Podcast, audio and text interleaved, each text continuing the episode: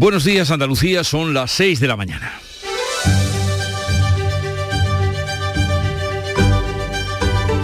Despierta tu mente, descubre la realidad. En Canal Sur Radio, La mañana de Andalucía con Jesús Vigorra.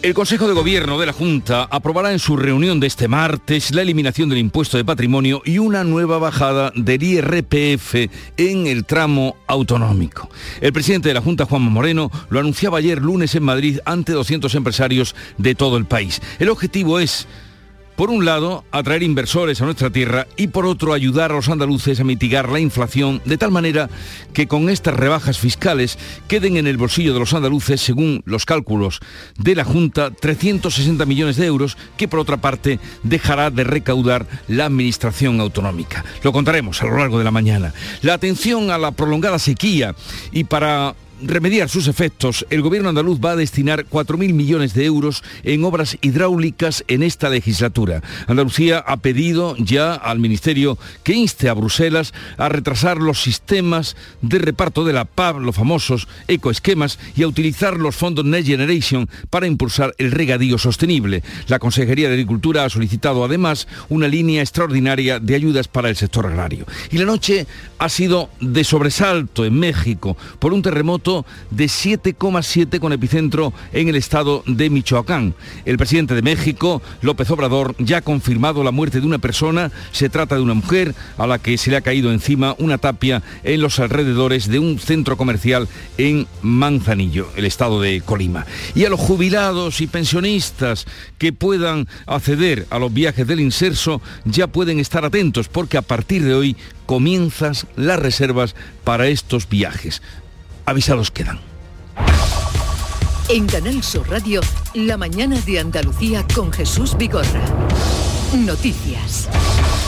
¿Qué les vamos a contar con Manuel Pérez Alcázar? Buenos días, Manolo. Buenos días, Jesús Vigorra. Comencemos por el tra con el tráfico, voy a decir. Eso será a las 7. Ahora hay poca tráfico en las carreteras andaluzas. Sí que nos interesa el tiempo. Pues sí, hoy tendremos cielos poco nubosos con nubosidad de evolución diurna en la vertiente atlántica sin descartar chubascos ocasionalmente tormentosos más probables por la tarde y en el interior occidental donde pueden ser localmente fuertes. En la vertiente mediterránea se esperan cielos poco nubosos las temperaturas irán con ligeros cambios. Los vientos soplarán en general variables flojos aumentando por la tarde con rachas ocasionalmente muy fuertes en zonas de tormentas. Las temperaturas máximas van a oscilar entre los 34 grados, ojo, 34 grados todavía en Córdoba y los 26 de Málaga. Pues ya ven, el verano en el que todavía estamos dando ya sus coletazos eh, persiste en las altas temperaturas. Y vamos a contarle, como hacíamos en la portada, que el Consejo de Gobierno va a aprobar hoy una rebaja del tramo andaluz del IRPF para amortiguar la subida de los precios, la inflación. A la medida se sumará la supresión del impuesto del patrimonio para atraer inversores de todo el país. Es una de las medidas anunciadas por el presidente de la Junta en la que será la sexta bajada de impuestos de su mandato y que deja dejar Andalucía como la comunidad con menor presión fiscal junto a Madrid. La supresión en 2023 del impuesto de patrimonio va a traer a Andalucía 7.200 nuevos contribuyentes, especialmente de Cataluña, y evitará la fuga de 5.200 empresarios, lo que compensará los 95 millones de euros que dejarán de ingresar las arcas de la Junta de Andalucía. Vamos a ver cómo quitando patrimonio veremos cómo yo voy a tener más contribuyentes, voy a tener más IRPF y voy a ingresar más. El Gobierno aprobará también la deflactación del IRPF en sus tres primeros tramos en un 4,3% y en el mismo porcentaje aumentarán las cantidades exentas por el eh, mínimo personal y familiar. Las dos medidas van a dejar 360 millones de euros en el bolsillo de los andaluces. La suspensión del canon del agua ahorrará otros 140 millones. Patronal y Vox aplaude la medida que critican los partidos de izquierda. Bueno, todo esto de los números y los impuestos vamos a tratar de aclararlo con detalle a partir de las 9 con Francisco Tato, que es el presidente del Consejo Andaluz de Economistas.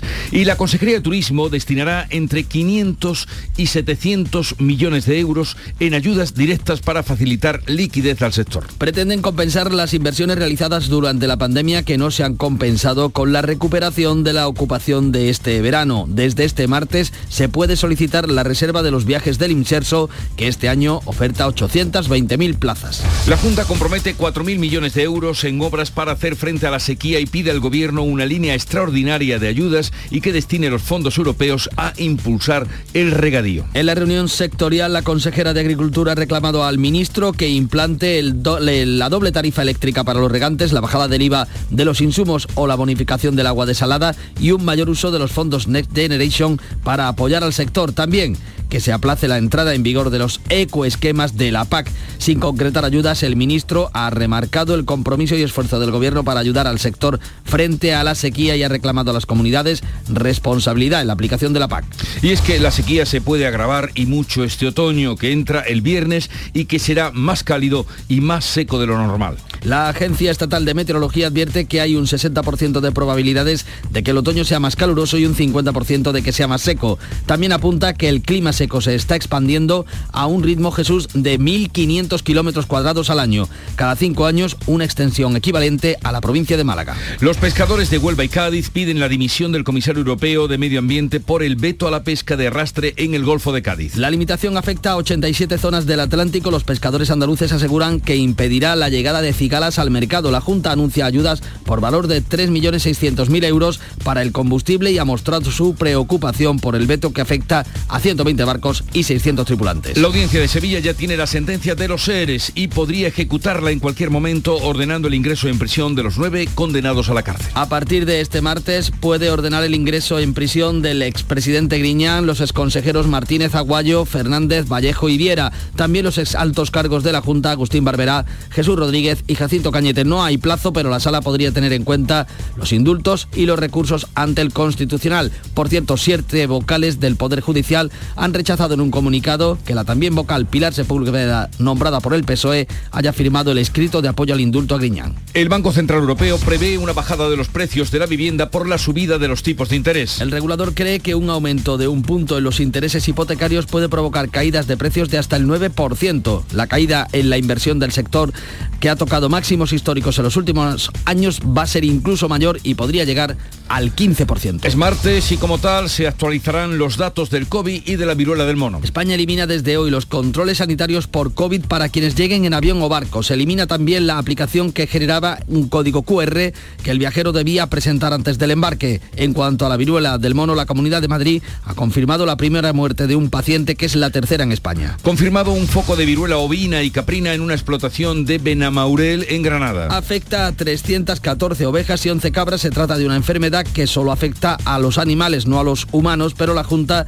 ya ha adoptado medidas de control que incluyen el sacrificio, la eliminación de los cadáveres y la limpieza. Unidas Podemos presiona al PSOE y amenaza con tumbar este jueves en el Congreso la ley para la universalidad y cohesión del Sistema Nacional de Salud. Es la conocida ley Darias que pretende blindar el acceso universal a la sanidad pública, eliminar nuevos copagos y cohesionar el sistema. Este jueves se debaten en el Congreso las enmiendas a la totalidad de Vox Ciudadanos y el Grupo Plural que podrían contar con el apoyo de Unidas Podemos, lo que dinamitaría la norma. La parte morada del Ejecutivo considera que el texto no cierra la puerta a las privatizaciones. El Consejo de Ministros aprobará este martes nuevas ayudas a la vivienda para los afectados por el volcán de La Palma. Se acaba de cumplir un año de la erupción. Muchos vecinos conservan intactas sus viviendas, pero no pueden acceder por los gases tóxicos. Los afectados se quejan de la gestión y piden ayudas inmediatas. Un terremoto de magnitud 7,7 en México deja cuantiosos daños y al menos una fallecida. Ha golpeado el estado de Michoacán, en la costa del Pacífico. Lo más sorprendente es que es el tercer eh, seísmo que sucede en 19 de septiembre. Los otros dos, en 1985 y 2017, se saldaron con 10.000 muertos y con otros 500 respectivamente. Pedro Sánchez ya está en Nueva York para participar en la Asamblea General de la ONU se ha entrevistado con el secretario general Antonio Guterres eh, y le ha ofrecido acuerdos frente a crisis y eh, la crisis alimentaria o energética. La reina Leticia también ha viajado a Nueva York para presidir junto a la primera dama de Estados Unidos el acto central del Día Mundial de la Investigación del Cáncer. Los restos de Isabel II ya reposan en la bóveda real del castillo de Windsor junto a los de su marido.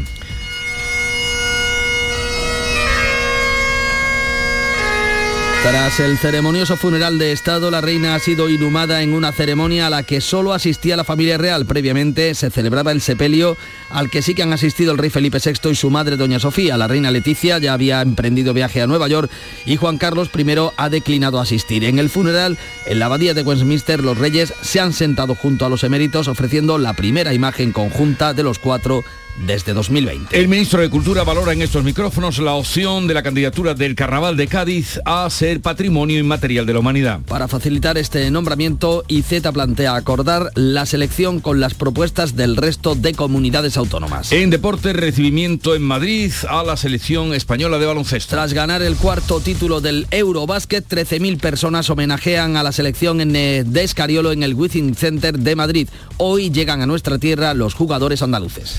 Así viene el día y así lo vamos a contar, pero sepamos cómo lo cuenta y refleja la prensa que ya ha visto y leído y resumido Jorge González. Buenos días. Hola Jesús, ¿qué tal? Muy buenos días. Hoy hay unanimidad en cuanto a la imagen elegida por todos los periódicos para sus portadas. ¿Podemos imaginar cuál es la foto? Pues se trata de la foto de Felipe VI y de su padre juntos en la abadía de Westminster cuando pasa el féretro de Isabel II. Titular más destacado en el país. Las autonomías del PP calientan la batalla fiscal en el tramo final de la legislatura. Andalucía suprime el impuesto de patrimonio a solo 20.000 rentas altas. También medio millar de mandatarios mundiales en el adiós a Isabel II. En el mundo, la revolución fiscal de Moreno para atraer a 7.200 fortunas y la familia real unida por voluntad de Isabel II. En ABC, el fin de una era, solo otro funeral, reúne en público a Felipe VI con don Juan Carlos. En La Razón, el último adiós una gran reina. El protocolo sienta juntos a Felipe VI y doña Leticia con los reyes don Juan Carlos y doña Sofía. Y traemos hoy también a la vanguardia porque es muy llamativo el titular, por lo menos el punto de vista de este periódico catalán, como sabemos. Andalucía elimina el impuesto de patrimonio para atraer a catalanes dice la vanguardia. bueno, para traer a catalanes. Bienvenidos sean los que vengan. Y vamos a ver la prensa internacional que también ha repasado y resumido para todos ustedes. Beatriz Almeida, buenos días, vean. Muy buenos días. Comenzamos con el Universal de México. De 0,000751% es la probabilidad de que tres seísmos ocurran el mismo día, según un físico de la Universidad de México. Se trata del tercer sismo, que dicen allí, sismo, que tiene lugar un 19 de septiembre. Es como sacarse la lotería tres veces seguida, dice. En el Times Imagen de la capilla de San Jorge, del, del castillo de Windsor, féretro de la reina en el centro, a uno y otro lado los miembros de las casas reales y este es el titular. Sigue tu camino. La reina descansa en Windsor después de que 10.000 personas se alinearan en las calles para despedir a la reina en un funeral marcado por el esplendor y la pompa. Echamos un vistazo a la prensa italiana. La República dice que la campaña electoral entra en la recta final y Matteo Salvini, líder de la Liga, que es un partido de extrema derecha, dice que ha cambiado su opinión sobre Putin durante la guerra. Otro vistazo le echamos a la prensa alemana. la, ha cambiado para bien. Eh, no, no, para mal. Er, era simpatizante y ahora pues ya le resulta antipático. En el Berliner alemán, escasez de gas. El Senado advierte sobre cortes de energía regionales y el jefe de los bomberos eh, teme más incendios de apartamentos. Advierte de que no hay que sobrecargar la red con calefactores eléctricos ante la falta de calefacción central. Y vamos a conocer cómo amaneció el día a través del Club de los Primeros de la Mañana de Andalucía que comanda Charo Padilla. Buenos días. Querido Jesús, buenos días. nuestros amigos mexicanos, porque tú sabes que el Club de los Primeros llega muy lejos. Muy lejos, pues nos han mandado mensajes ah, contándonos sobre el terremoto. Bueno, afortunadamente eh, hay que lamentar una víctima, pero nos contaban nuestros amigos mexicanos que podía haber sido mucho más. Eh, hemos hablado con ellos, hemos hablado con Jesús, que está en Alemania, es un onubense, un chaval muy joven que lleva un año allí trabajando, lleva una línea de autobuses, y hemos hablado con Bartolomé, que trabaja en el cine, en Atrexo, y está ahora mismo localizando pues eh, todos los artilugios que tú ves en una película, ¿no? Por muy insignificante que sea, Bartolomé se ocupa de eso. Es interesantísimo lo que nos ha contado. Y hemos hablado hoy de la paella, porque es el Día Mundial de la Paella. El Día Mundial de la Paella. Bueno, bueno, cuando Hemos hecho paella, nos ha hambre y todo. Cuando llegue la hora, uy, es muy temprano todavía. Oye, qué bien que hasta cerca de ese terremoto que ha sido en Michoacán, donde se ha producido, tengas oyentes eh, y, llega hasta allí tu voz. Es que la app de Canal Sur Radio hace milagros. Pues ya lo saben ustedes, utilícenla para estar en contacto con nosotros. Y el día, ¿cómo viene hoy? Ana Giraldez, que es lo más atractivo atractivo? Bueno, en la, en la agenda... Aparte de la paella, cuando llegue el mediodía. Bueno, la agenda hoy nos trae el presidente de la Junta de Andalucía, Juanma Moreno, en Sevilla, que va a intervenir en el foro Bocento. Se desarrolla bajo el lema Sevilla en Verde. Posteriormente va a asistir a la, reunión semanal del Consejo de Gobierno. Por otra parte, el Consejo de Ministros aprueba eh, la rebaja del impuesto del gas del 21 al 5%, una medida que va a entrar en vigor a partir del 1 de octubre y también una partida de 172 millones de euros para mejorar la atención primaria, justo en un día en el que el Consejo General de Enfermería presenta un estudio sobre la falta de estos profesionales en todas las comunidades, con ratios propias de países muy alejados de nuestro entorno socioeconómico como Bulgaria, Grecia o Letonia. El Senado celebra este martes su primera sesión de control tras el verano. No va a estar el presidente Pedro Sánchez, como venimos contando, está eh, en Nueva York para asistir a la Asamblea General de la ONU y en Málaga la consejera de Desarrollo Educativo y Formación Profesional, Patricia de Pozo, visita la Escuela Superior de Arte Dramático porque va a inaugurar el curso escolar, en este caso en las enseñanzas de régimen especial. Piensa el tempranillo que otras hubieran sido las loas y los cantos si en lugar de la victoria en el Eurobásquet de baloncesto, la selección hubiera sido la de fútbol. También en el deporte hay clases. Tempranillo del baloncesto cinco tíos como trinquetes que se plantan en la cancha para enfrentarse a otros cinco. Un balón y una canasta. Entiendo de baloncesto para no decir palabra. Confieso, no me apasiona, no me gusta, no me engancha. Pero ganar la Eurocopa y ganarla frente a Francia no es cualquier cosa, señores. Es una señora hazaña pero no es fútbol. Y eso se nota bastante en casa. Escariolo con los suyos han ocupado portadas, pero si llega a ser fútbol, es otro gallo el que canta, y no quedaría un rincón de información que no hablara de la proeza española, de la furia, de la casta. Pero como es baloncesto, con un buen cumplido, basta. Digamos que los piropos caben en una canasta. Antonio García Barbeito que volverá luego al filo de las 10 con sus romances perversos.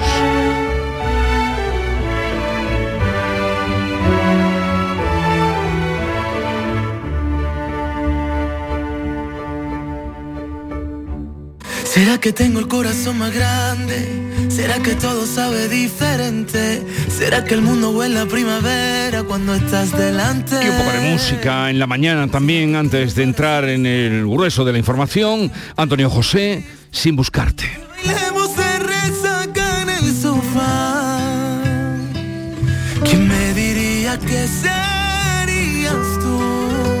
Nosotros, en cambio, les buscamos a ustedes cada día para que estén al tanto de la información y al tanto hoy, por ejemplo, de lo que va a significar esa rebaja económica, esas rebajas fiscales. Hablaremos a partir de las 9 con Francisco Tato, presidente del Consejo Andaluz de Economistas. Iremos al Festival de Cine de San Sebastián, recibiremos a los guiris. En fin, tenemos una mañana atractiva para que ustedes se queden con nosotros hasta las 12.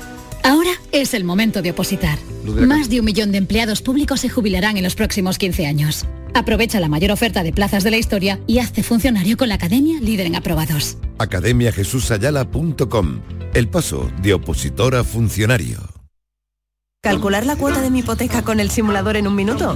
Lo firmo. ¿Que un experto me lo explique todo sin compromiso? Lo firmo. Y luego contratar la que mejor se adapta a mí. Lo firmo. Hipotecas Sabadell. Abre el simulador, calcula tu cuota y te ayudamos a encontrar la mejor hipoteca para ti en bancosabadell.com barra hipotecas. Sabadell. ¿Necesitas un banco? Hola, estudiante. ¿Vienes a estudiar a Sevilla? Nido, la nueva residencia de estudiantes en el centro de la ciudad. Está justo al lado de las principales universidades. Habitaciones modernas y estudios. Azotea con piscina, gimnasio, sala de juegos, servicio de comidas y mucho más. Desde 490 euros al mes, todo incluido. Reserva ya tu habitación en nidoliving.com. En Canal Sur Radio, la mañana de Andalucía con Manuel Pérez Alcázar. 6 de la mañana, casi 20 minutos. El gobierno andaluz va a aprobar hoy una rebaja del tramo andaluz del IRPF para amortiguar la subida de precios.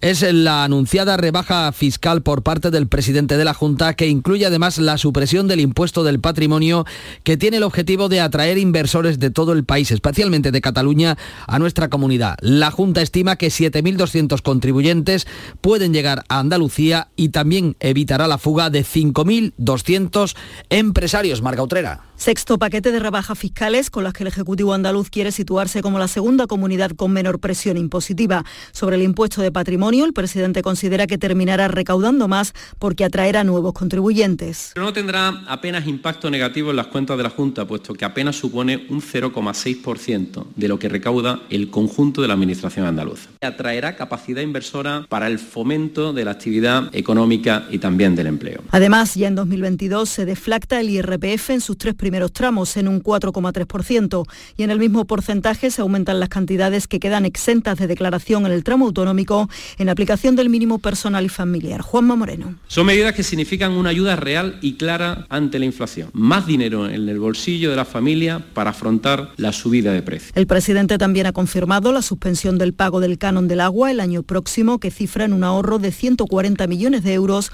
en las facturas de los andaluces y avanza un nuevo paquete de simplificación administrativa. El presidente de la Confederación de Empresarios de Andalucía, González de Lara, aplaude la medida. Es una noticia excelente, insisto, para hacer de nuestra tierra un territorio más competitivo sobre los demás. Estoy seguro que a partir de ahora eh, muchos eh, empresarios, muchos inversores, eh, fondos van a mirar a Andalucía como una tierra de oportunidades. Críticas desde la izquierda. El socialista Juan Espadas habla de impuestos que son un regalo, dice, a las rentas altas. Regalar 120 millones de euros a ese 0,2% significa que a quien no necesita ningún regalo porque tiene sobradamente ingresos suficientes, eh, lo que significa es que le va a detraer 120 millones de euros a la sanidad pública, a la educación pública o a las políticas sociales. Porque ¿de dónde va a sacar esos 120 millones? Adelante Andalucía recuerda que la eliminación del impuesto del patrimonio solo beneficia a 17.000 andaluces, mientras Podemos considera que el gobierno andaluz ha dado un paso más para implantar en Andalucía el modelo de Díaz Ayuso. Desde Izquierda Unida, su coordinador general, Tony Valero, rechaza igualmente la supresión del impuesto del patrimonio. Moreno Bonilla anuncia en Madrid la supresión del impuesto de patrimonio, tal y como ha hecho recientemente su compañera Ayuso, una medida que redunda en una política fiscal que es injusta, en la que la mayor carga impositiva de nuevo recae sobre la gente trabajadora y en la que las grandes fortunas pues cada vez aportan menos. Sí lo respalda el portavoz de Vox, Javier Cortés, que asegura que su partido lo venía pidiendo desde hace tiempo. Solamente podemos decir que los andaluces estamos de enhorabuena. Es, algo que llevamos exigiéndole al señor Juanma Moreno Monilla desde la, pasada legislatura y llega cuatro años tarde, pero bueno, más vale tarde que nunca. La Consejería de Turismo va a destinar entre 500 y 700 millones de euros en ayudas directas para facilitar la liquidez del sector que no ha conseguido compensar con la mejoría de ocupación de este verano las inversiones que realizó durante la pandemia. Lo explica el consejero Arturo Bernal sí, hemos recuperado durante el verano una gran parte de la demanda, pero eso no ha generado rentabilidades importantes en el sector. ¿Por qué? Porque ha venido acompañado de, elevadas, de unos elevados costes en, materia energética y con una inflación galopante, pues obviamente eso deja las cuentas de las, de las empresas turísticas mermadas y que podamos ayudarlas en este momento de, de complicación e incertidumbre del año 23. Por cierto que desde este martes se pueden solicitar la reserva de los viajes del Inserso que este año oferta 820.000 plazas. El gobierno andaluz va a destinar 4.000 millones de euros en obras hidráulicas en esta legislatura para ayudar a paliar los efectos de la sequía. Andalucía ha pedido en la reunión de este lunes al Ministerio que inste a Bruselas a retrasar los, los ecoesquemas y a utilizar los fondos Next Generation para impulsar el regadío sostenible. Consejería de Agricultura ha solicitado una línea extraordinaria de ayudas, Patricia Zarandieta. El sector agrario y ganadero está sufriendo el impacto negativo de la sequía y de los altos costes de producción. La consejera de Agricultura ha reclamado y el Estado medidas como la doble tarifa eléctrica para los regantes, la bajada del IVA de los insumos o la bonificación del agua desalada y un mayor uso de los fondos Next Generation para apoyar al sector ante la escasez hídrica. También que se aplace la entrada en vigor de los ecoesquemas de la política agraria común. La bajada de impuestos que tiene que ver con la doble tarifa eléctrica, ya eh, la ley lo recoge y por tanto esperamos que esto sea lo antes posible. También la bajada del IVA de los insumos. Y ahora yo creo que podemos tener oportunidad con los nuevos fondos de la PAC de tener una medida 23, sobre todo destinada a la sequía. La consejera ha solicitado más fondos estatales para la cuenca del Guadalquivir porque considera insuficientes los 9,6 millones concedidos frente a los 141 millones procedentes de la Junta de Andalucía. Sin concretar ayudas, el ministro Planas ha remarcado el compromiso y esfuerzo del Gobierno para ayudar al sector frente a la sequía y ha reclamado a las comunidades responsabilidad en la aplicación de la PAC. Y es que la sequía eh, es un problema que tenemos encima y que puede agravarse. Fíjense, puede este otoño que eh, aún se empeore la situación según las, eh, algunas de las previsiones de la Agencia Estatal de Meteorología. Un otoño que va a ser seco, más de lo normal y que entra este viernes, Ana. Sí, la Agencia de Estatal de Meteorología advierte mm, que, de que hay un 60% de probabilidades de que el otoño sea más caluroso y un 50% de que sea más seco. Así lo ha detallado el delegado de la EMET en Andalucía, Juan de Dios del Pino. A nivel de temperaturas en Andalucía, un 60% de probabilidad de que el otoño sea más caluroso de lo normal y solo un 10% de que sea más frío de lo normal. A nivel de precipitaciones, un 50% de que sea más seco de lo normal y tan solo un 20% de que sea más húmedo de lo normal.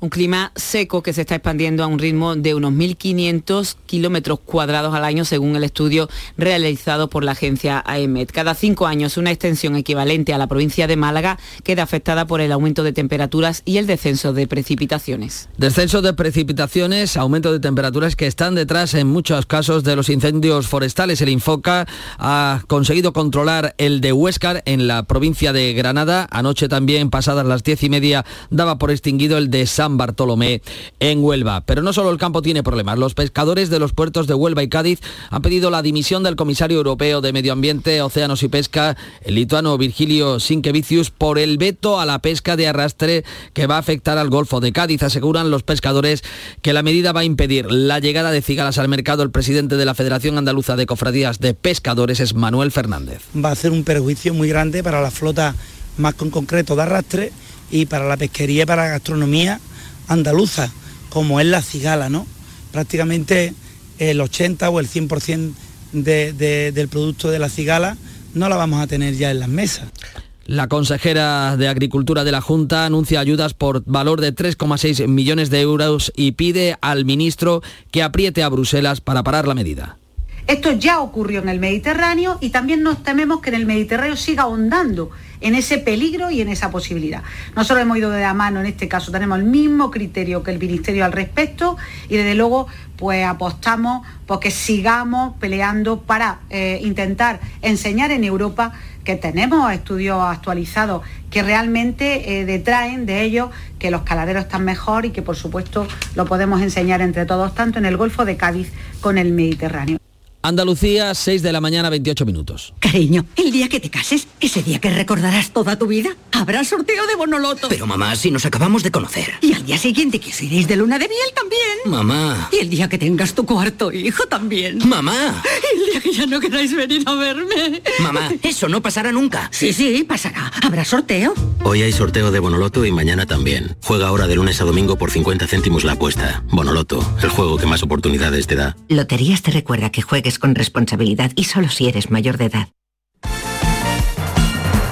En el deporte, alegría por el recibimiento de los ganadores del Eurobásquet. La selección española ha sido recibida en Madrid por 13.000 personas. En Málaga lamentan una nueva derrota liguera. Antonio Camaño, buenos días. Hola, ¿qué tal? Buenos días. Cerraba la jornada en segunda división el Málaga en el día de ayer en Tenerife. 3-1 con derrota para los hombres de Guede, que tiene muy complicado su continuidad en el banquillo del equipo de la Costa del Sol. En un partido en el que las sensaciones no fueron nada buenas, como viene siendo habitual en el Málaga durante toda la temporada y que le sitúa en una zona peligrosa, mirando más hacia el descenso que ante la posibilidad de pelear por estar la próxima temporada en primera división. Y en el Betis, Borja Iglesias ya se encuentra concentrado con la selección española absoluta. El delantero gallego ya trabajó ayer por la tarde a las órdenes de Luis Enrique para comenzar la preparación de los dos últimos encuentros de la Liga de Naciones que España va a jugar contra Suiza y Portugal, siendo estos dos partidos los dos últimos antes de la lista definitiva para el Mundial. Y en el Sevilla, Julen Lopetegui, que ha salvado una semana decisiva,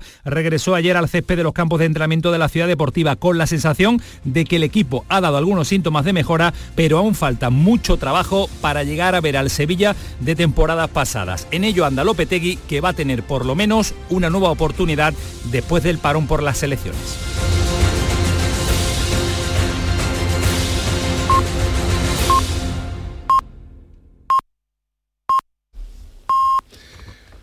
Andalucía son las seis y media de la mañana. La mañana de Andalucía con Jesús Vigorra.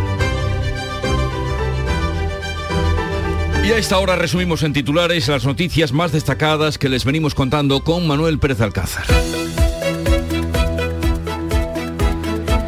El Consejo de Gobierno de la Junta aprueba hoy una rebaja del tramo andaluz del IRPF. A esta medida se sumará la supresión del impuesto del patrimonio, una de las medidas anunciadas por Juanma Moreno que dejará a Andalucía como la comunidad con menor presión fiscal junto a Madrid. La Junta compromete 4.000 millones de euros en obras para hacer frente a la sequía. El Ejecutivo andaluz pide al Gobierno una línea extraordinaria de ayudas y que destine los fondos europeos a impulsar el regadío. El ministro Planas remarca el compromiso del Gobierno y ha reclamado a las comunidades responsabilidad en la aplicación de la PAC. La audiencia de Sevilla ya tiene la sentencia de los SERE. A partir de este martes puede ordenar el ingreso en prisión del expresidente Griñán, los exconsejeros Martínez Aguayo, Fernández Vallejo y Viera y los exaltos cargos de la Junta Agustín Barberá, Jesús Rodríguez y Jacinto Cañete. Los restos de Isabel II han sido enterrados junto a los de su marido en una ceremonia privada. En el funeral de Estado celebrado en la abadía de Westminster, los reyes de España se sentaron junto a los eméritos Juan Carlos y Sofía, ofreciendo la primera imagen conjunta de los cuatro desde 2020. Un terremoto de magnitud 7,7 ha golpeado el estado de Michoacán en la costa mexicana del Pacífico. Hay al menos un fallecido y cuantiosos daños materiales. Es el tercer seísmo que sucede un 19 de septiembre. Los otros dos, en 1985 y 2017, se saldaron con 10.000 muertos y 500 respectivamente.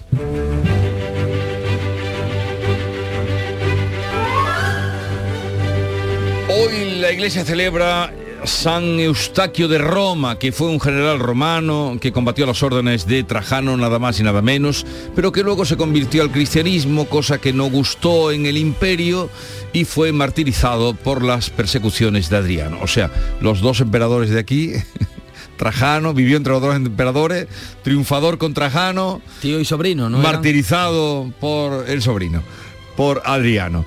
Es la leyenda que lo convirtió en un, bueno, pues en un mártir, eh, San Eustaquio de Roma.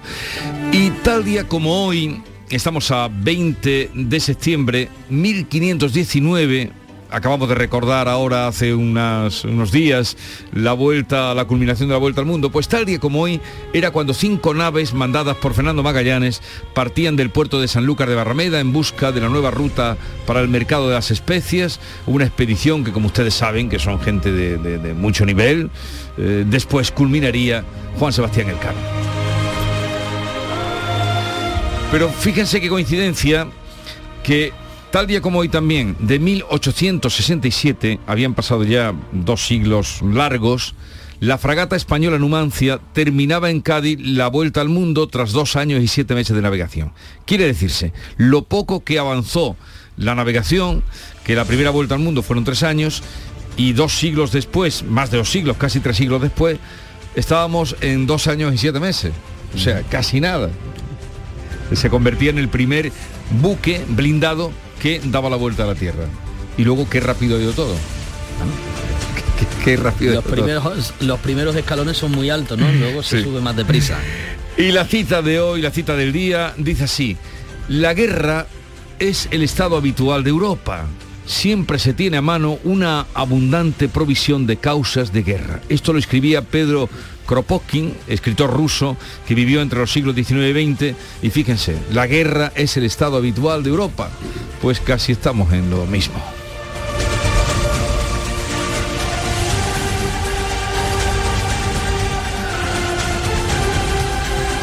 Segunda entrega de la prensa del día que nos trae Jorge González. Te escuchamos, Jorge. ¿Qué tal, Jesús? Como decíamos antes, es muy difícil ver lo que ocurre hoy en cuanto a las imágenes de portada de los periódicos, que sea exactamente la misma foto, la que lleva la prensa nacional en sus portadas. Es la fotografía de Felipe VI y de su padre juntos en la abadía de Westminster cuando está pasando por delante el féretro de Isabel II.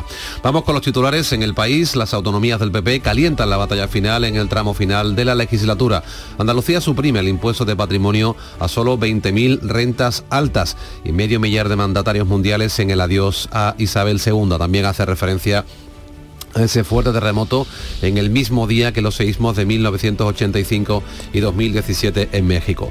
En el mundo, la revolución fiscal de Moreno para traer a 7.200 fortunas y la familia real, unida por voluntad de Isabel II. En ABC, el fin de una era. Solo otro funeral reúne en público a Felipe VI con don Juan Carlos. En la razón, el último adiós a una gran reina. El protocolo sienta juntos a Felipe VI y doña Leticia con los reyes don Juan Carlos y doña Sofía. En cuanto a la prensa digital, en el español leemos este titular. El protocolo impuso que Juan Carlos se sentara con Leticia para no separar a otras familias reales. El diario.es, Moreno suprime el impuesto de patrimonio que pagan los 20.000 andaluces más ricos para traer más contribuyentes de rentas altas. Y el confidencial, los restos de Isabel II ya descansan en Windsor tras un funeral histórico y 10 días de luto nacional.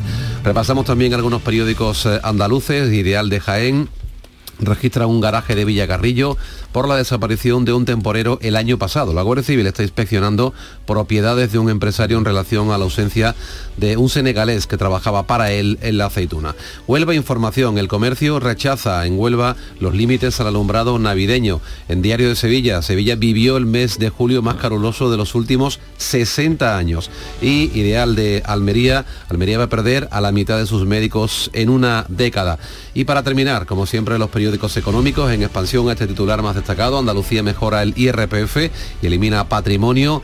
En el economista, ni Putin ni Powell. El culpable de la inflación en Estados Unidos es la vivienda. Y por últimos cinco días, las renuncias a herencias siguen al alza por las deudas y los efectos del COVID. O sea, que, se van dejando deuda además de, lo que quede. No se puede pagar. Pero eh, se hereda lo que queda y se hereda también la deuda. Bueno, vamos ahora con la segunda entrega de la prensa internacional. Vea que ya que nos trae. Pues mira, más de lo mismo porque repasamos la prensa británica en el Independent Print el final de la era isabelina, fotografía de la procesión eh, fúnebre y miles de personas a uno y otro lado. En el Telegraph titulan una efusión de amor y vemos al rey Carlos colocándole una bandera al féretro de su madre. En el mail su último viaje, fotografía de la capilla de Windsor en el Mirror hasta que nos volvamos a ver. En el Guardian, el último adiós. En el Star, este es como el más... Mm, bueno, bueno, más que... voy a poner calificativo. Dice, side by side, together forever. Eh, su majestad eh, yace al lado de su amado Philip. Eh, codo con codo o, juntitos los dos para siempre. Romeo y Julieta. Exactamente. En el Daily Express hacen un juego de palabras, en vez de God bless the Queen, God rest our Queen, ¿no? O sea, mm, que Dios le dé descanso a nuestra reina. bueno, un par de portadas más. Nos vamos a la prensa alemana, el Süddeutsche Zeitung, sobre la Asamblea General de la ONU. La situación es tensa, dice. El presidente ucraniano Zelensky quiere dirigirse a las Naciones Unidas por vídeo y el jefe del Kremlin, Putin, enviará al ministro de Relaciones Exteriores, Lavrov, a Nueva York. Una noticia eh, peculiar que encuentro en el correo de mañana, en el correo de la mañana portugués, Miles de agricultores exigen que España corte agua a Portugal. Unos 3.000 agricultores de las provincias de León, Zamora y Salamanca se manifestaron este lunes en el centro de León para exigir que se ponga fin a la liberación de agua a Portugal en virtud de un acuerdo eh, de la Albufeira que data de 1998. Más eh, signos de la que vendrá la guerra del agua por la sequía que eh, padecemos y que no parece remitir a los datos, a tenor de los datos que ha dado la EMES para este año o el próximo otoño-invierno. 6.39 minutos, sigue ahora la información en Canal Sur Radio. La mañana de Andalucía. En Vitalden queremos saber qué hay detrás de tu sonrisa, porque si vienes a nuestras clínicas hay un 20% de descuento en ortodoncia, pero para nuestros pacientes hay mucho más. La confianza de traer a mis hijos a la misma clínica a la que llevo viniendo toda la vida. La seguridad de que mi ortodoncia esté supervisada por grandes profesionales certificados. Ahora financia 24 meses. Pide citar en 900 101 001 y ven a Vitaldent. A ver, que me pregunta la gente que qué tiene mi programa, el programa del Yuyu, para que funcione tan bien y sea tan genial. Pues simplemente reírse de uno mismo, para poder reírse de todo. Y por supuesto, mucha guasa, una pizca de ternura, cuarto y mitad de ocurrencia y otro tanto de cara dura. La complicidad de Micharo Pérez y sobre todo a vosotros, o sea, a la gente que cada día lo escucha, la gente que nos sigue en redes sociales y que se descarga el programa de la radio a la carta y que sois legión. El programa del Yoyo. De lunes a jueves a las 10 de la noche. Más Andalucía, más Canal Sur Radio. Papi, ¿tú a qué te dedicas? Soy ingeniero de coches híbridos. Es un trabajo muy técnico, lleva tiempo. Es como cuando eh, tú no tenías deberes que hacer. Gama Renault y Tech. Difícil de explicar, fácil de entender. Llévate tu Renault ahora y no empieces a pagar cuotas hasta el año que viene. Con Renault Care 5. Consulta condiciones en Renault.es. Descúbralo en la red Renault de Andalucía. ¿Calcular la cuota de mi hipoteca con el simulador en un minuto? Lo firmo. Que un experto me lo explique todo sin compromiso. Lo firmo. Y luego contratar la que mejor se adapta a mí. Lo firmo. Hipotecas Sabadell. Abre el simulador, calcula tu cuota y te ayudamos a encontrar la mejor hipoteca para ti en bancosabadell.com barra hipotecas. Sabadell, ¿necesitas un banco? En Canal Sur Radio, la mañana de Andalucía con Manuel Pérez Alcázar. 6 de la mañana 41 minutos, la sección primera de la audiencia de Sevilla tiene ya en su poder la sentencia completa del caso de los ERE. A partir de este martes puede ordenar el ingreso en prisión inmediata de los nueve condenados a penas de cárcel. ¿Cuáles son, Ana? Entre ellos el expresidente de la Junta, José Antonio Griñán, los exconsejeros Martínez Aguayo, Fernández, Vallejo y Viera y los cargos de la Junta, Agustín Barberá, Jesús Rodríguez y Jacinto Cañete. No hay plazo, pero la sala podría tener en cuenta los indultos y los recursos ante el Constitucional antes de decidir. Se abre así el plazo para la ejecución de las penas de prisión de los nueve condenados. En un complejo escenario de incidentes de nulidad ante el Supremo, recursos de amparo en el Constitucional y hasta petición de indultos. En la sala de la audiencia solo queda una magistrada de los tres que condenaron en su día. Según ha sabido Canal Sur Radio, el abogado de Manuel Chávez, Pablo Jiménez de Parga, está estudiando recurrir en amparo al Constitucional la condena de nueve años de inhabilitación al expresidente de la Junta, a Manuel Chávez, por delito de prevaricación en el caso de los ERE. Siete vocales del Poder Judicial han rechazado en un comunicado que la también vocal Pilar Sepúlveda, nombrada por el PSOE, haya firmado el escrito de apoyo al indulto de Griñán. Consideran que compromete al Poder Judicial y al propio Tribunal Supremo. En estas, el eh, Senado va a celebrar hoy su primera sesión de control. Eh, no asiste ni Pedro Sánchez, no intervendrá eh, Núñez Fijo, pero sí que se estrena el andaluz Elías Bendodo, que va a pedir cuentas al gobierno precisamente sobre el indulto. Por cierto, que el PP se abre a reformar la ley para limitarlos, limitar la medida de gracia. Bendodo. El gobierno tiene, los gobiernos en general tienen que tomar medidas que los ciudadanos puedan entender y puedan aceptar. Yo creo que el Partido Socialista, indultando al Partido Socialista, aparte de ser muy difícil de explicar, sobre todo, sobre todo es muy difícil de entender por los españoles.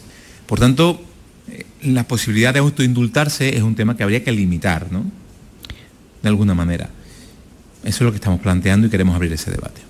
Otros asuntos que llevará el Pleno del Senado en el día de hoy es el calendario de ejecución de las obras que tiene previsto el Gobierno para hacer eh, frente a la sequía en nuestra comunidad. También el Senado va a ratificar de manera definitiva la adhesión de Suecia y Finlandia a la OTAN y debatirá y someterá a votación la reforma de ley de régimen electoral central que entre otras cosas suprime el voto rogado. En lo económico, miren qué asunto, el Banco Central Europeo prevé una bajada de los precios de la vivienda precisamente por la subida de tipos de interés. Y es que según el regulador, un aumento de un punto en los tipos de interés hipotecarios puede provocar caídas de precios de hasta un 9%. Eso en un día en el que la luz va a bajar un 8,17% para situarse cerca de los 241 euros. En medio del debate que ha abierto la Consejería de Sostenibilidad que pretende eh, limitar eh, el uso del alumbrado de Navidad entre los días 22 de diciembre y 6 de enero, pero nunca antes del día 8. Lo que pretende la Junta de Andalucía es llegar a un acuerdo con todo el sector. Este martes tenemos que volver a actualizar los datos de la pandemia, datos del COVID que hoy vienen marcados por una novedad, Ana. Si España elimina desde hoy los controles sanitarios por COVID para quienes lleguen en avión o en barco. Ante la mejora de la situación epidemiológica ya no se considera necesario, según una resolución de la Dirección General de Salud Pública publicada ayer en el BOE. Además, con el fin de normalizar la movilidad internacional, se elimina también la aplicación denominada Spain Travel Health, que generaba un código QR que el viajero debía presentar antes del embarque en su país de procedencia. También se actualizarán los datos de la viruela del mono. La Comunidad de Madrid ha confirmado este lunes la primera muerte de un paciente con viruela del mono. Es la tercera en nuestro país. Y en Granada se ha confirmado un foco de viruela ovina y caprina en una explotación de Bena Maurel. Eh, afecta a 314 ovejas y a 11 cabras. Se trata de una enfermedad que exclusivamente afecta a animales, no al ser humano. No obstante, la Junta de Andalucía ha adoptado ya medidas de control que incluyen el sacrificio de los animales, eh, su eliminación y la limpieza y desinfección de las instalaciones. La consejera de salud, por su parte, eh, ha defendido la digitalización farmacéutica como forma de humanizar la sanidad.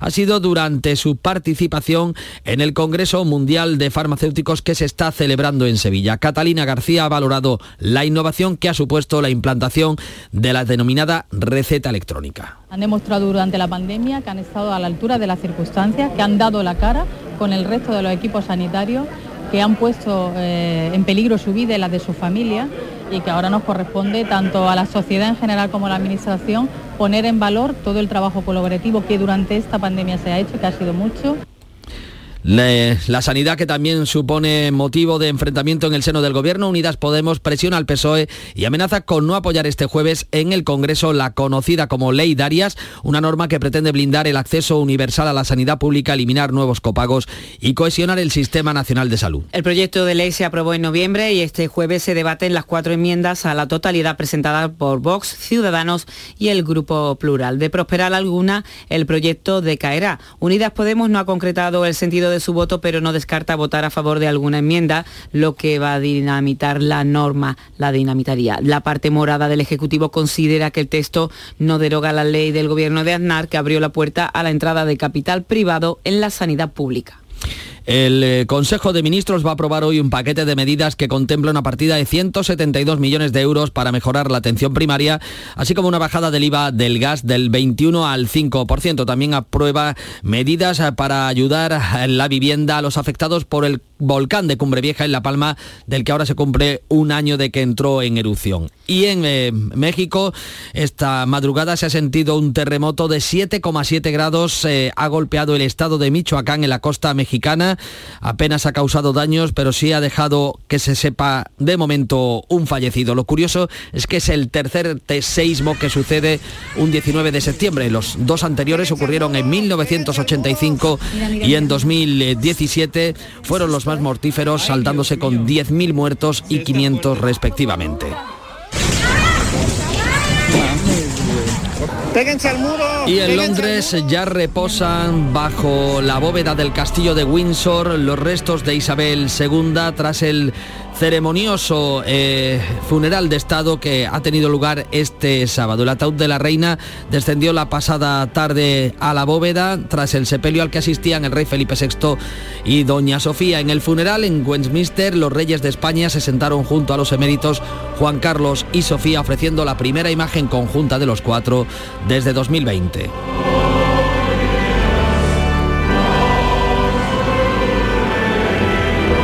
En ese último acto la reina Leticia, que ha viajado ya a Londres para participar en los actos en torno a la Asamblea General de Naciones Unidas.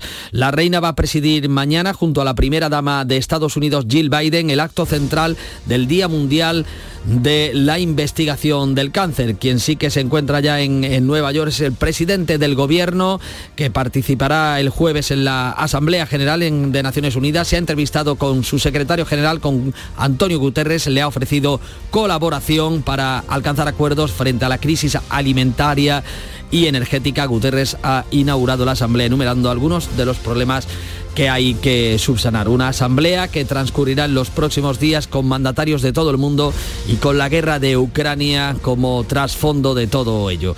Cuando se acercan las 7 menos 10 de la mañana, en Canal Sur Radio, en la mañana de Andalucía, es el momento de que se queden con las noticias más cercanas, las de su ciudad y su provincia.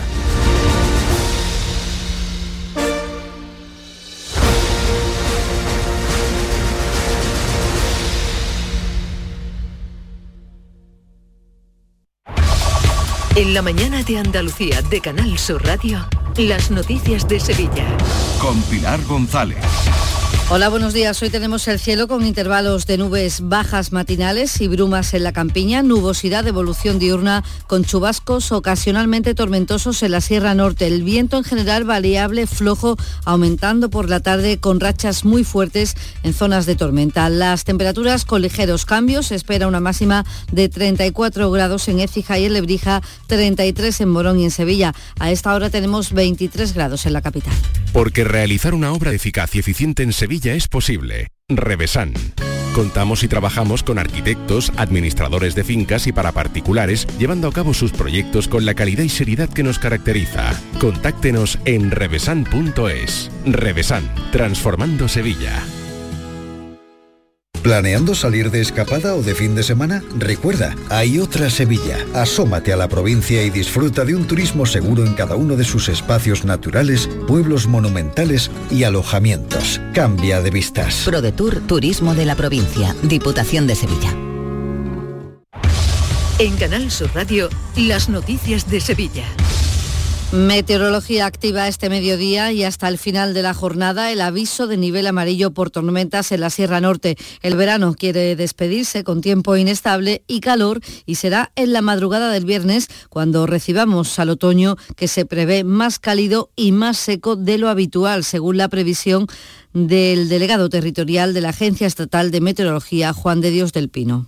En Sevilla, el otoño se presenta un 60% de probabilidad que sea más caluroso de lo normal y un 50% de que sea más seco de lo normal así que más seco y más caluroso este otoño después de un mes de julio que ha sido el más caluroso de los últimos 60 años.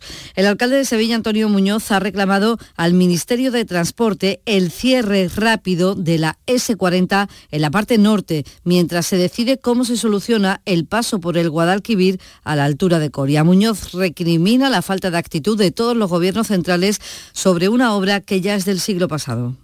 Yo lo que quiero es plazo, plazo, porque estamos ahora poniendo el foco en si puente o túnel. Y me, veo venir que vamos a estar enfrascados en ese debate unos cuantos meses y no sé si algún año. Pero mientras tanto, no perdamos de vista que la S40 es algo más que una decisión que se tiene que tomar en la zona sur de puente o túnel, y es cerrar por la parte norte e insiste en que Sevilla debe tener una financiación extra por ser capital de Andalucía. Por ello pedirá esa ley de capitalidad al presidente de la Junta, Juanma Moreno, en una entrevista prevista para el mes que viene. No se puede gobernar Andalucía sin escuchar a Sevilla. Y no se pueden tomar decisiones en Madrid sin escuchar a Sevilla. Y creo que hasta ahora nos han escuchado en algunas ocasiones, pero no en coherencia con ser la capital de Andalucía y con ser la tercera área metropolitana. La Junta de Andalucía baraja que sean los municipios, los propios ayuntamientos, los que tengan la última palabra sobre las limitaciones que puedan plantearse en cuanto a la fecha en la que se encienda el alumbrado navideño para favorecer el ahorro energético. Un matiz que llega tras conocerse la existencia de un borrador que apuntaba que en ningún caso se podrían encender antes del 8 de diciembre. El presidente de los comerciantes de Sevilla y provincia, Tomás González, espera que la Administración se reúna con el sector antes de tomar tomar las medidas para que sean consensuadas. Lo que sí echamos de menos un poco es que la propia Administración Autonómica no se haya puesto en contacto con la patronal para buscar las mejoras, eh, o sea, los mejores horarios que entendemos nosotros que debe de estar el alumbrado navideño encendido y esperemos que bueno que se produzca este contacto para intentar entre todas las partes llegar a un consenso y un acuerdo para que ese ahorro energético sea una realidad. Y el ministro de Cultura, Miquel Iceta, ha reiterado en Canal Sur Radio su compromiso con la ampliación del Museo de Bellas Artes en su sede actual. Ahora los trabajos se centran en la rehabilitación del Museo Arqueológico, donde invierte el Gobierno 25 millones de euros. A continuación, se ocupará de la Pinacoteca, que es la segunda en importancia de toda España. Y por lo tanto vamos a pegar un arreón fuerte al Museo Arqueológico. Pero desde luego, eso está en cartera porque merece la pena. Yo realmente eh, el disfrute de las obras del Museo de Bellas Artes de Sevilla, yo creo que merece esa ampliación y que conserve la dignidad de un edificio tan magnífico. Y el Consejo de Cofradías se reúne esta tarde con las Hermandades de Sevilla para informar sobre los criterios por los que se regirá la reforma de la Semana Santa a partir del año que viene. Puede haber cambios en la madrugada, en el Domingo de Ramos y también el miércoles santo. Cinco minutos no se paran de las 7 de la mañana. No te pierdas la gran fiesta de inauguración de Estelantis You, el nuevo centro del automóvil y la movilidad en Sevilla. Con música en vivo, food track, juegos y mucho más. Ven con tu familia y amigos, diviértete y consigue regalos y descubre lo nuevo de Peugeot, Citroën, Fiat, Alfa Romeo, Jeep y Jueves 22 de septiembre a las 8 de la tarde en Aviación 69, Polígono Calonge. Te esperamos. Estelantis and You, tu centro del automóvil y la movilidad en Sevilla. Tienes una cita con la diversión y la cultura en Los Molares, el 30 de septiembre, 1 y 2 de octubre. Visita la Feria de la Seda a los pies de su castillo. Trasládate a la época medieval con un evento que te sorprenderá con talleres, mercado de la época, paseos en burros y dromedarios y mucho más. Organiza Ayuntamiento de Los Molares y colabora Asociación de la Seda. Las noticias de Sevilla. Canal Sur Radio. La policía local de Sevilla ha denunciado a un conductor de 33 años que había golpeado con su coche a tres vehículos que estaban estacionados en la calle Flor de Azalea, en Sevilla Este. El arrestado, escuchen, carecían de permiso, conducía descalzo y ha dado positivo en opiáceos, cocaína y metanfetamina. Además, tenía cuatro antecedentes por delitos contra la seguridad vial. También la Policía Nacional ha detenido a un hombre de 29 años por robar una pieza arqueológica sustraída de un yacimiento de Osuna. Estaba escondida en una cochera de Écija. Lo denunciaron los inquilinos que tenían esa cochera alquilada, como cuenta el portavoz policial Antonio Talaverón. El joven sustrajo la pieza de un antiguo yacimiento arqueológico protegido en Osuna y lo guardó en una cochera sin el permiso de los que en aquel momento hacían usufructo del inmueble. Tras poner en conocimiento de la policía que en dicho inmueble había restos arqueológicos de procedencia desconocida y documentación de una persona, se procedió a hacer las gestiones necesarias para averiguar e identificar al autor de los hechos. El juez ha suspendido durante 60 días las actuaciones judiciales por la poda del ficus de San Jacinto en Triana. Y es que todas las partes implicadas en todo este proceso han presentado un escrito solicitando la suspensión ya de este proceso judicial porque están buscando una solución, llegar a un acuerdo entre todos. Y los hoteles de Sevilla promocionan estos días entre sus clientes el consumo de picos. Es un producto muy asociado, entre otras cosas, a los viajes de los primeros navegantes. La Asociación de Hoteles y la Academia Sevillana de Gastronomía y Turismo se han unido para dar a conocer este producto tan nuestro como explica el presidente de la Academia, Julio Moreno. Nuestras barras y las mesas de nuestros restaurantes va a ser normal, es normal que se encuentren un paquete de picos o una regañaz. Sobre todo, más que para que lo tomen en Sevilla, para que lo tomen en Sevilla y también para que se lo lleven, porque lo que queremos es extender ese producto tan sevillano pues por todo el mundo, si es posible. Y en cultura, la programación para hoy de la Bienal de Flamenco. Cuéntanos, Carlos López. El cantador Antonio Reyes ofrece un programa de flamenco clásico junto al guitarrista Dani de Morón a partir de las 8 de la tarde en el Cartuja Center City. Una hora más tarde, a las 9, el también guitarrista Joselito Acedo protagonizará el concierto del ciclo Guitarra Desnuda en el Espacio Turina. Yo voy a hacerlo con todo el cariño y el corazón del mundo y voy a hacer un encuentro de los dos discos míos, el Andando y el Triana DF, Distrito Flamenco, y alguna composición nueva más que he hecho y va a ser una experiencia muy bonita. El cantador lebrijano José Valencia ofrece el recital más original con Nebrisensis, con un repertorio que incluye palos cantados en latín. Este próximo martes os esperamos en el Auditorio Nissan Cartuja de Sevilla para disfrutar del show del comandante Lara, en vivo y en directo. Con nueva sección, la colaboración del Yuyu, el niño de Ukelele, Abraham Sevilla y muchas, muchas sorpresas. El show del comandante Lara se graba en el Nissan Cartuja de Sevilla los martes a las 6 de la tarde. Entrada gratuita hasta completar aforo. El show del comandante Lara. Con la colaboración del Auditorio Nissan Cartuja.